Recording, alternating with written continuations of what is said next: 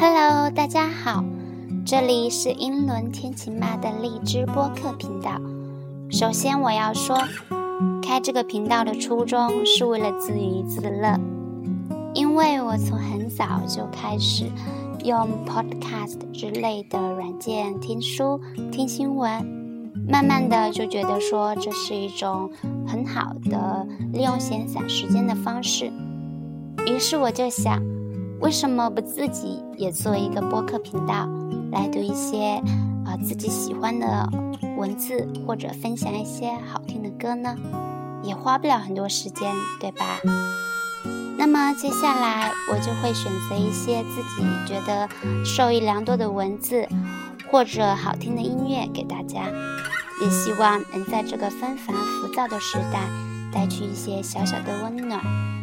如果有什么意见，可以通过我的微博账号“英伦天晴吗”来告诉我。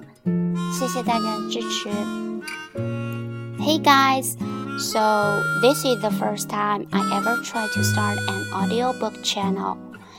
This idea popped out after my listening podcast for years, which contains millions of book reading and many other interesting things.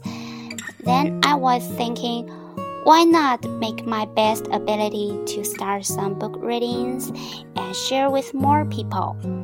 So here I am. This is real. I'm gonna select books and music that I find inspiring and make them into audio ones.